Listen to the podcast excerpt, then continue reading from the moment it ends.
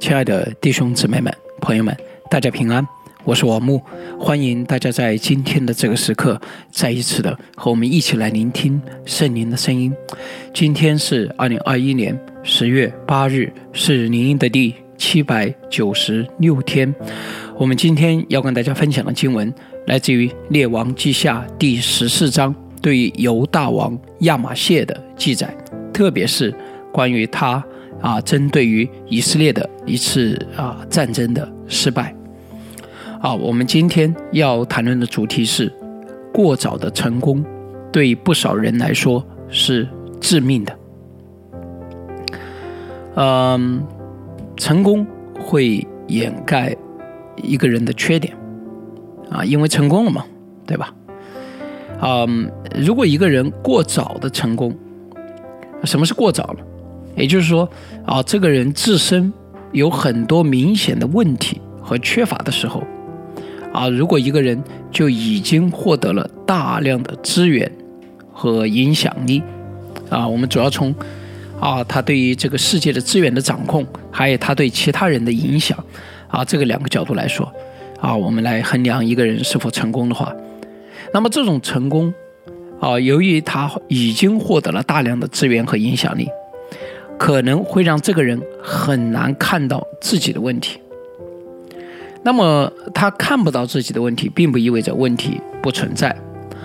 那么这种隐藏的，不管是能力上的、思想上的、情感上的，还是说啊他的品格上的、道德上的、灵性上的这种隐藏的问题，他终究会表达出来。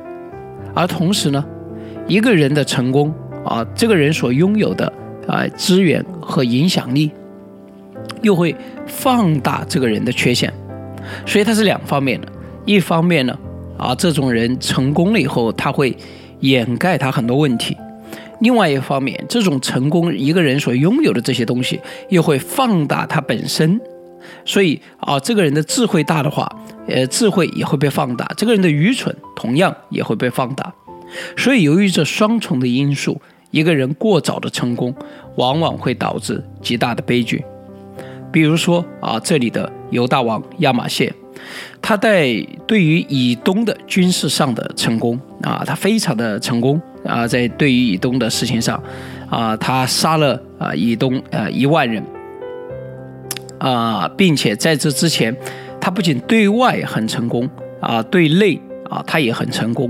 他稍微的坚定了他自己的王位了以后啊，就把所有杀他父王的臣仆啊，就是背叛他父王的，他的父王是被啊人这个呃这个这个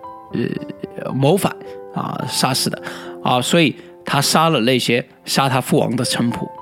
啊，所以对内他很快的控制，对外他似乎非常快的获得战争的啊得胜，那么有可能。他对自己有一种过高的看法，啊，认为自己的领导力，啊，认为自己的政治能力，啊，认为自己的军事能力非常的突出，甚至有可能他对神的旨意也有一种误判，啊，他对于啊神到底要使用他在这个现今的时代要做什么，他可能有一个错误的期待。于是，当他带着对自己问题的认识的不足，对神的旨意的错误的判断。他非常蛮有信心的，他要与北国征战，啊，了解犹大和以色列历史的人都知道，实际上在啊几乎北国所存在的所有的时期里面，南国相比较北国在资源上，啊，在财力上，在人数上，啊，在政治影响力，在军事影响力上，实际上从国际舞台上来说，都比北国要逊色很多啊，它不是一般的啊，不是差一点两点，是逊色很多。啊，所所以，嗯，亚马逊的这个行动啊，啊，军事战争的行动，实际上是非常冒险的，而他啊，对这些问题视而不见，他与他征战时就面对了啊这个悲剧性的后果，啊，这个悲剧性的后果不仅仅是他自己被掳掠啊，从此以后被擒，失去了自由，而且怎么样，整个耶路撒冷啊，甚至因为城墙也被拆毁。啊，耶和华殿和王宫府库里面所有的金银和器皿都拿了去啊，所以啊，整个耶路撒冷和耶和华的圣殿都一起被羞辱。而在他要面对这场失败之前，实际上，啊，北国的王约阿斯啊，曾经对他这么说：“你打败了以东人，就心高气傲，你以此为荣耀，在家里安居就罢了，为何要惹祸，使自己和犹大国一同败亡呢？”不幸的是，啊，这一句警告也真的成为了他们的悲剧。嗯，一个年轻人如果过早的成功，做什么就成什么，他可能不知道什么叫害怕，不明白为什么要谨慎。嗯，可能他从来没有啊。嗯，做错了事情，或者是也，或者是做了愚蠢的事情，也没有为此付出过代价。那么很有可能，他第一次要付代价的时候，就是他从来没有想过的，呃，特别沉重的代价。啊，我突然想到了，抱歉，啊，《权力的游戏》的里面其中的一幕，啊，你北国应该他的大哥叫 Robert，啊，当时他和这个，呃，摄政王在战斗的时候，嗯。那个，呃呃，他们在讨论这个北国的这个年轻的将军，他一直得胜，他会采取什么样的行动？那么这边的啊阵营里面在讨论的时候，其中一个将军就说：“那么可能啊，因为这边这么明显的实力的差距啊，他可能会选择退缩啊，因为畏惧这边。”然后这边的这个啊，果然是 Lanslater 家族的这个老 Lanslater 老奸巨猾，对吧？他说他才三十多岁。啊，他从来没有吃过败仗。He knows no fear. He doesn't know what is fear. 他不知道什么是惧怕。啊，那么最后果然，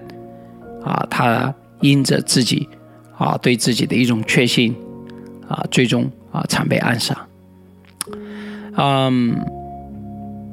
过早的年轻人的成功，会让这个人啊，当然没有畏惧是好的，但是。不明白，啊，失败会付出代价，而且甚至有一种盲目，认为自己永远不需要面对这种失败所要付出的代价的时候，我们可能第一次付代价的时候，就已经沉重到啊，让我们无法想象。因此，年轻人啊，年轻的时候啊，为一些事情付代价是好的，啊，教导我们啊，明白我们的人生的选择。啊，我们的错误的、愚蠢的选择，啊，是有非常高的一个价码表在后面贴着，啊，可能不仅仅是我们自己，也包括我们身边的人，可能要跟我们一同的付代价。啊，如果一个人因为某一方面的才能而过度的被高举，可能无法意识到自己在品格上、在性格上的缺陷，所以最后他不是失败在才能上。而是失败在自己的性格与品格上。我举一个最简单的恩赐，或者是说最不需要说的才能，比如说一个人长得漂亮，一个人的外形好，很自然的就引发啊其他人对他的一种喜悦啊，这是这个这个这个这个外貌协会的会员啊，这个全世界还是很多人很多人都是的。但是啊，所以这个人因为外形好。他可能会获得很多人的莫名其妙的帮助啊，他可能获得很多人的这种啊喜悦。他不需要怎么努力，一个人啊长相一般的人可能需要很大的努力，别人才能认可啊。一个长得很漂亮的人，什么都不用做，可能。但是也正因为啊这样的一种啊人们的对他的迁就和依赖，可能会导致他他在性格上、在品格上啊极其严重的问题，他可能。啊，因为常常是中心嘛，养成以自我为中心，视别人尊重他、谦让他为理所当然的。嗯，我看到许多有各种各样恩赐的人，当然不仅仅是这个有有外形上啊这个突出的人，啊各种各样的恩赐都会导致这样的结果。呃，一个人非常杰出，但是却有非常大的问题，甚至有的时候啊，我们还美化他的这种问题，啊。我不是说每一个人，啊，他，你有这个问题就一定会导致悲剧性的结果，但是，我可以非常确定的说，你之所以能够走下去，绝对不是因为你有这些问题，啊，这就是这个世界的扭曲。他凡是以成功作为衡量的目标，他不是用真理，啊，因此只要这个人成功，即使他生命当中的问题，似乎也成为了他成功的理由和原因。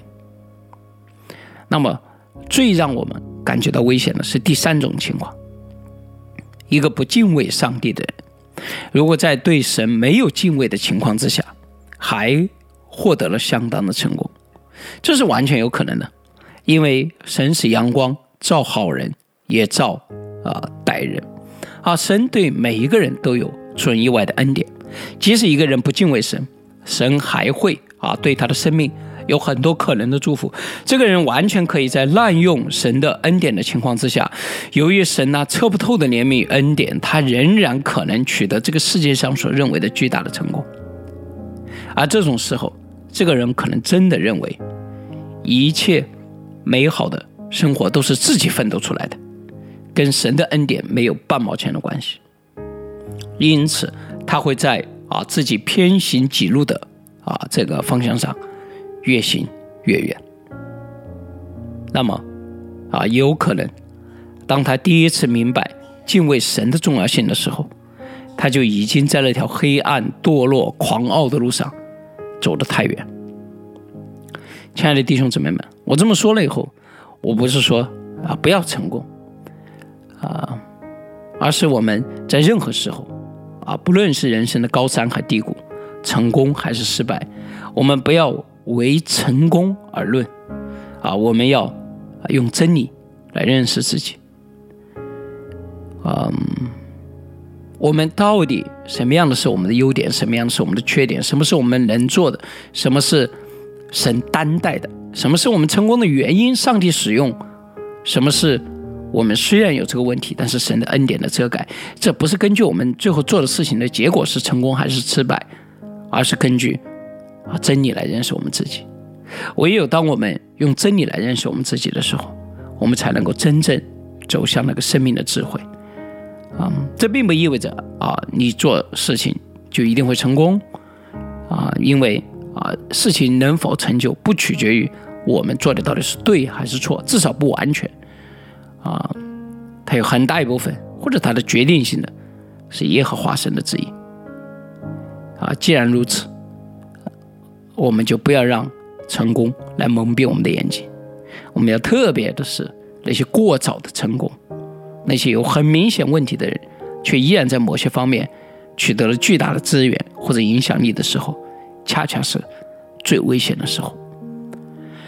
愿上帝帮助我们，我们一同来祷告，祝福我们的神啊，赞美你，主啊，你是拯救我们、祝福我们的神。虽然我们远离了你。